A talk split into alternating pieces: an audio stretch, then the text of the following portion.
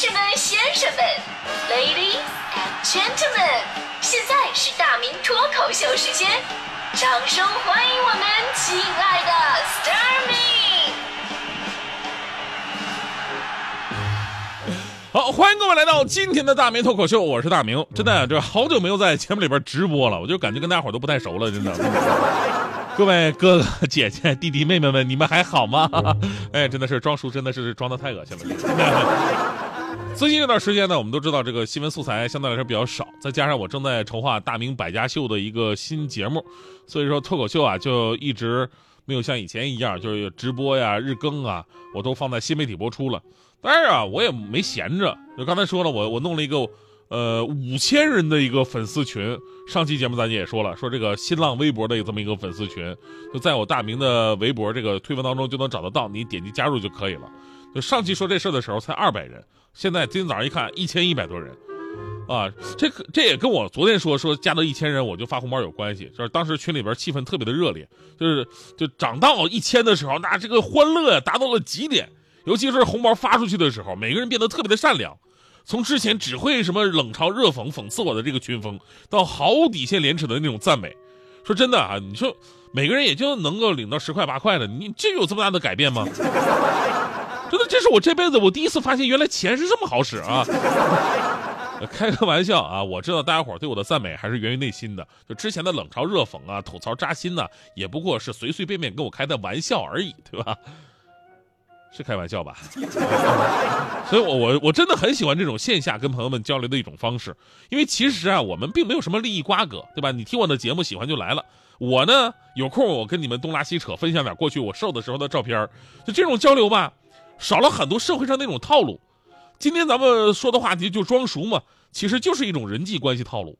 人呢，其实都是有自尊的，有的人也有一点点的傲气，对吧？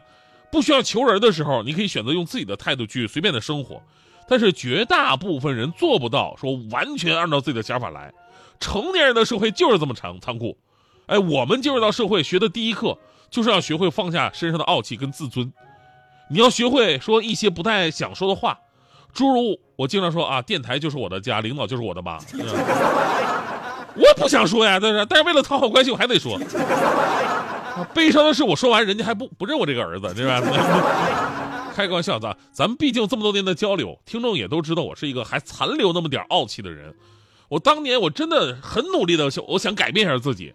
在我还在这个实实习阶段的时候，我为了让自己看起来更像一个成年人，在聚餐的时候，我主动的跟实习单位的领导敬酒，然后我连喝三杯，结果人家领导连看都没看我一眼，就这么残酷。我为了让自己看起来更加像一个成年人，我主动的跟陌生的同事去套近乎，讨论人家的孩子，说：“哎，姐，你这小孩真长真好看啊，这长得跟你真像啊，姐啊。”然后人家说这孩子是他邻居的，人家有事让他帮着带一下。我我为了让自己看看起来更像一个成年人，我大学的时候经常对外的称呼是这样的：老师、师兄、师姐、师弟、师妹，对吧？我走进社会，我就统一变成了哥、姐啊、老弟、老妹儿啊，年纪再大一点，叔啊、婶儿，对吧？我已经我我我认为我做到极致了。直到有一天，我来到了咱们文艺之声，我的第一个搭档五科同学，我俩还不怎么认识的情况之下上节目，他第一句话竟然是：“哎，你那什么，帮我把稿子打一下啊，谢谢亲爱的。”不认识就上亲爱的了，比我还社会啊，这个。这一度给我的感情造成了极大的困扰，你知道吗？而如今的很多年轻人，我在他们身上看到了我当年的影子。就刚来到工作岗位上的时候吧，颇有我当年无耻的神韵，而且还更进一步。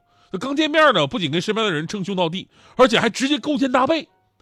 直到有一天，那个实习生遇到了我，发现我的背他根本就勾不住。然后你竟然，你猜他接下来怎么着？他竟然给了我一拳，咣给了我一拳。嘿，哥真壮哎！是咱咱咱俩都都很熟吗？给我呀，K 哥真壮啊！这，我想这就是中国有嘻哈吧？这个是啊。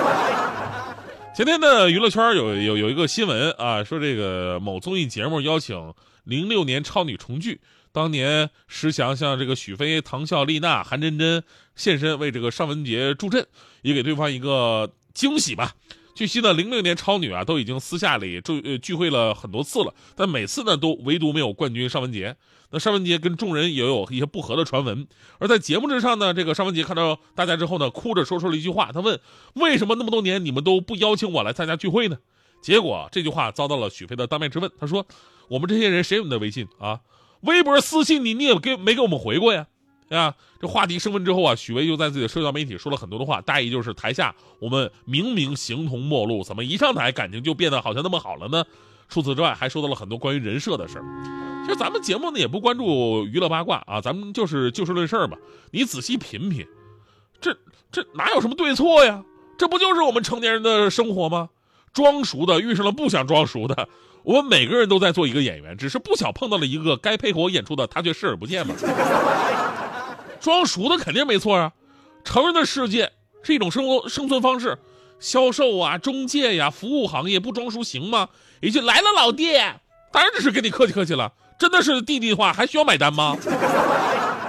这么多年我搭档过多少女主播，我不都是装熟装起来的吗？也不可能开了话筒现认识啊，对吧？你像我们这种奉旨成搭档的有选择权吗？同样道理，不想装熟的也没错。而且我们真的特别羡慕这样的，就是按照自己的性子来，不用考虑别人的想法，也不用什么委屈自己的感受，对吧？所以这事儿，要是在我们生活当中发生了，一个装熟，另一个人拆台，真的是太常见了。但拿到电视上，再加上明星的身份，那肯定会被放大。其实想想我们自己也是一样，因为工作、生活还有性格的关系，我们注定会疏远一些人，毕竟精力有限，不可能谁都照顾得到。但有一天同学聚会了啊，你可能说：“哎呀，我好想你们呐。”实际上好几个人名字都记不住，所以通过这事儿，我们应该思考的是人和人之间的距离应该是怎样的呢？生物学家曾经做过一个实验，而是把这个十几只刺猬啊放到这个户外的空地上，这些刺猬呢当时冻的是浑身发抖，为了取暖，这些刺猬只能紧紧的靠在一起。但是我们都知道刺猬身上带刺儿啊，靠得太近就忍受不了彼此身上的长刺儿，太远呢又没办法取暖。通过不断的摸索，刺猬终于是找到了一个恰当的距离，既可以相互取暖，又不至于彼此刺伤。这就是所谓的刺猬效应，也是被认为人际交往当中的一个心理距离效应。两个人完全交心是很难的啊！咱们跟朋友之间哪有说完全交心的？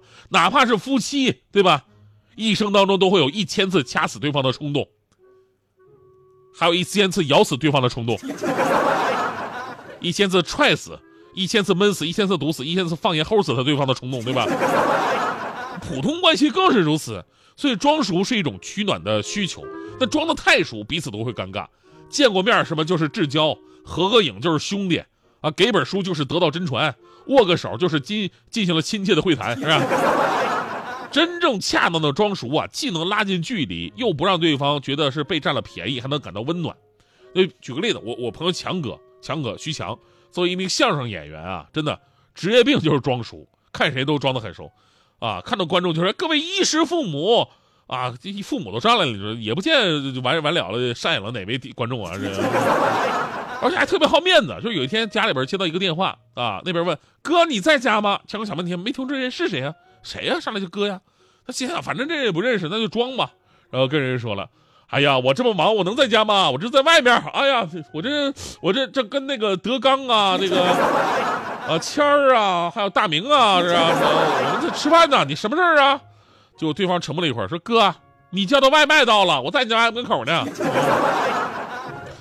啊。你演出的我演视而不见表演什么时候我们开始收起了底线？顺应时代的改变，看那些拙劣的表演。可你曾经那么爱我，干嘛演出细节？我该变成什么样子才能延缓厌倦？原来当爱放下防备后的这些那些，开始考验。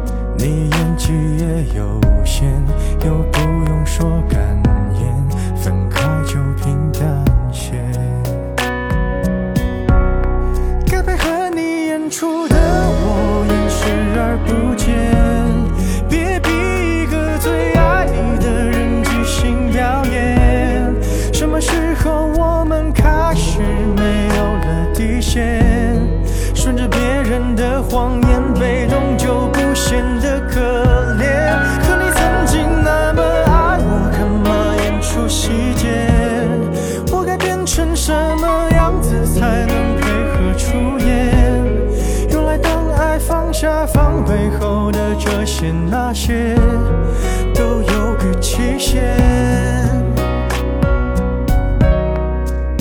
其实台下的观众就我一个，其实我也看出你有点不舍。场景也习惯我们来回拉扯，还计较着什么？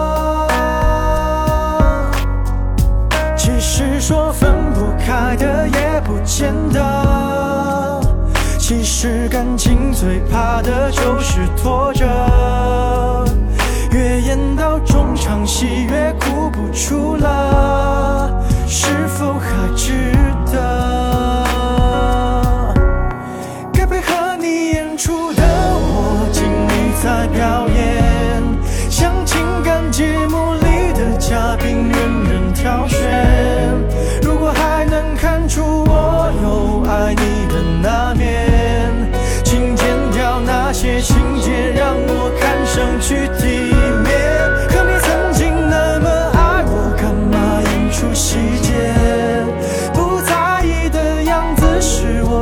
后的表演。